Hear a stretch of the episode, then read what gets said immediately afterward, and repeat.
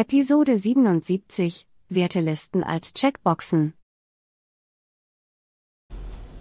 Hallo und herzlich willkommen zu einer neuen Folge Claris FileMaker in 5 Minuten.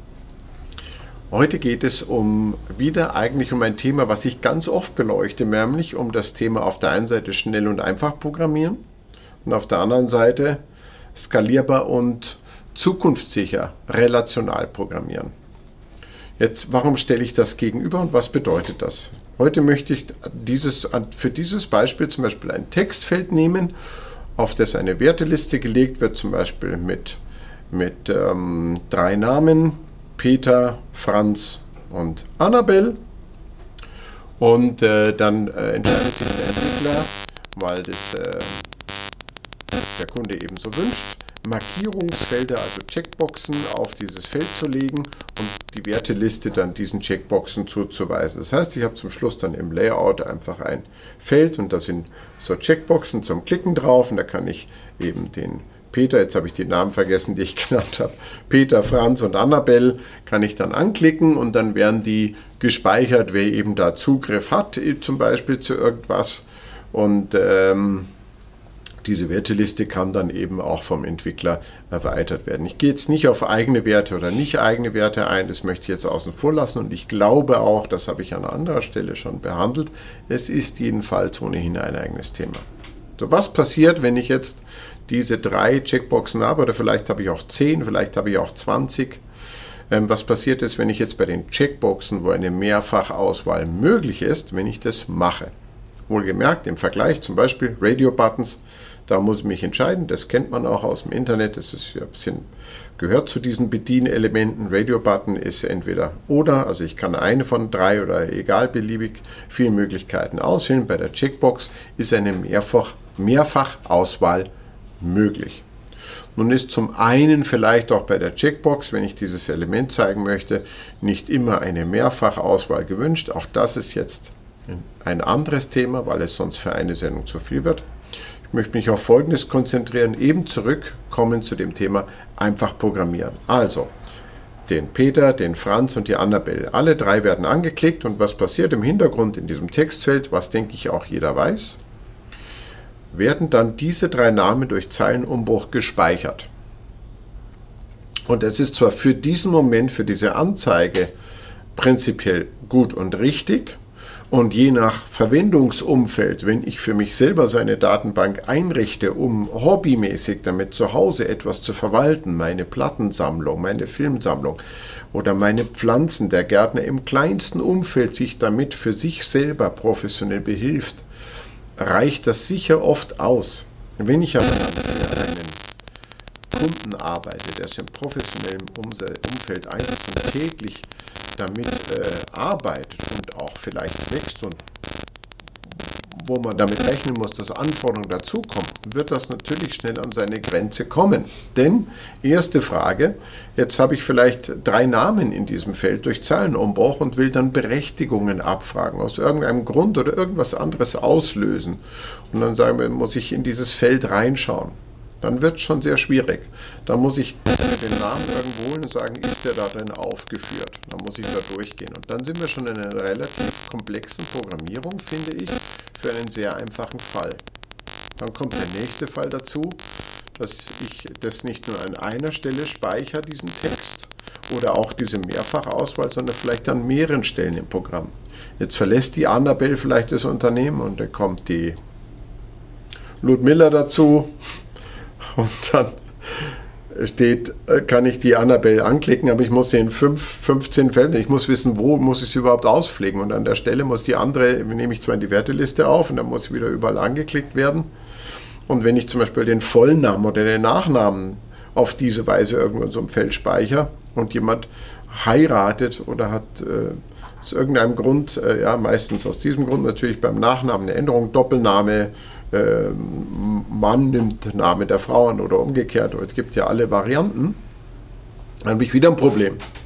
Und vor allem habe ich nicht nur das Problem, was ich schon an früherer Stelle behandelt habe, ID und Name, deswegen ID-basiert arbeiten, sondern ich habe eine Mehrfachauswahl. Das heißt, es wird wirklich in diesem Feld sehr unübersichtlich. Wenn ich alte, alte Werte bleiben dann, weil man nicht nachschaut, da drin hängen. Wenn ich nämlich in das Feld nicht reinschaue und ich habe die Checkboxen drauf liegen mit Peter, Franz, Annabelle und ich nehme die Annabelle aus dieser vielleicht auch noch hardcodiert in FileMaker einfach so äh, in, dem, in dem Dialogfeld angelegten Werteliste raus und schreibe die Ludmilla rein, dann bleibt im Hintergrund natürlich die Annabelle in dem Feld liegen. Ich sehe sie gar nicht mehr auf den Checkboxen natürlich, weil ich die Werteliste geändert habe, aber wenn ich den Wert nicht vorher rausgenommen habe, auch aus den Feldern, liegt er da noch. Und so ist es gar nicht selten, dass vor allem Felder mit Checkbox, mit Mehrfachauswahl, mit der Zeit regelrecht zugemüllt werden mit Werten, die sich dann da stapeln und dann in, äh, durch Zeilenumbrüche rutschen immer weiter nach unten und wenn man das Feld, was man dann eben auch oft gar nicht macht, so ein Feld sich ohne Checkboxen sichtbar machen, weil man will ja darauf die Checkboxen, sieht man gar nicht, was im Hintergrund alles rumfliegt. Jetzt kann man natürlich sagen, ist mir egal. Wie gesagt, solange jemand das für sich selber irgendwo im Hobbybereich verwendet, fällt das vielleicht auch gar nicht störend auf. Aber irgendwann kommt es auch da vielleicht zu einer Fehlermeldung, weil diese alten Werte, die nach unten rutschen, ähm, stimmen vielleicht irgendwann zufällig mit einem neuen Wert überein, der wieder in die Werteliste eingetragen wird. Und dass da vorher der gleiche Wert in dem Feld noch gespeichert war, weil man die nicht konsequent rausgelöscht hat und gar nicht gesehen hat, weil man ja nur über die Checkbox sieht, was die Werteliste dem Feld zuweist, poppen plötzlich irgendwelche Namen wieder auf. Also was weiß ich, vielleicht kommt ein paar Jahre später wieder eine Annabelle ins Unternehmen und ich will sie in, von 15 Feldern, wo ich diese Checkboxen habe, nur auf drei freischalten. Aber plötzlich, so wie der Name in der Werteliste erscheint, ist sie plötzlich in 15 Feldern wieder drin. Und dann ist jeder sehr, sehr überrascht, sagt, wie, was ist jetzt passiert?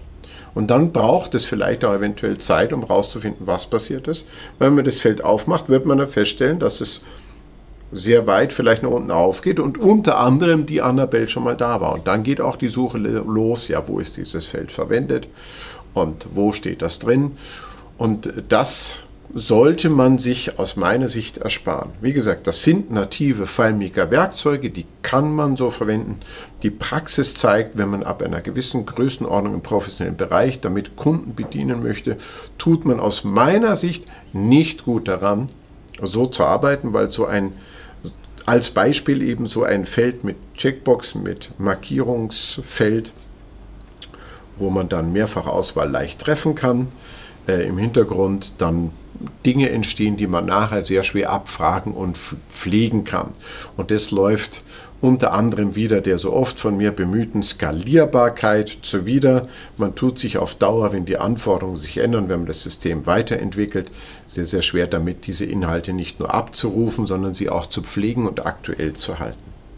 Deswegen ist es tatsächlich manchmal besser, auf ein so ein Markierungsfeld mit Mehrfachauswahl zu verzichten und vielleicht stattdessen im Hintergrund sich die Mühe zu machen, eine Tabelle anzulegen für diese Werteliste und gar nicht über das Werkzeug Werteliste in dem Fall zu gehen, sondern vielleicht zum Beispiel ein Portal anzulegen und in diesem Portal dann diese Werte auswählbar machen und dann vielleicht auch noch nicht den Namen zu speichern, den Namen anzuzeigen im Portal, aber nur die ID zu speichern.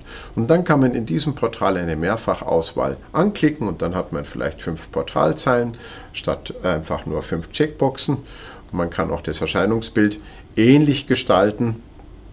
Man ist aber auf der sicheren Seite, weil man kann mit, der, mit, mit dem ganzen relationalen Werkzeugen, die FileMaker bietet, über dieses Portal und über diese Werteliste, über diese echte Tabelle im Hintergrund sehr, sehr viel besser steuern, was hier passiert. Nehme ich einen Wert raus, deaktiviere ich den, nehme ich einen neuen rein und, äh, und damit ist so eine Mehrfachauswahl über eine Portalreihe ist immer ein Datensatz. Ich kann zu diesem Bezugsdatensatz springen, egal zu den ersten, zweiten, dritten, vierten oder fünften. Und ich kann immer dasselbe Skript laufen lassen, wenn ich irgendwas mit so einem Bezugsdatensatz mache.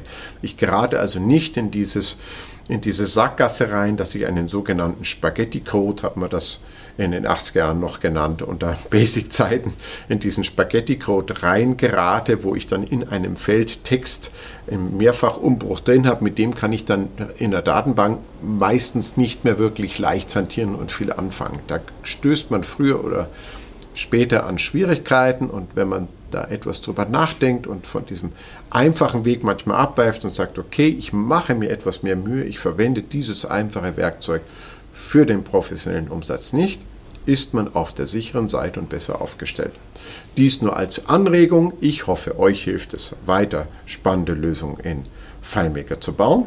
Und ich hoffe, ihr habt viel Spaß dabei und ich freue mich, wenn ihr wieder dabei seid, wenn es heißt 5 Minuten klares FileMaker. Tschüss!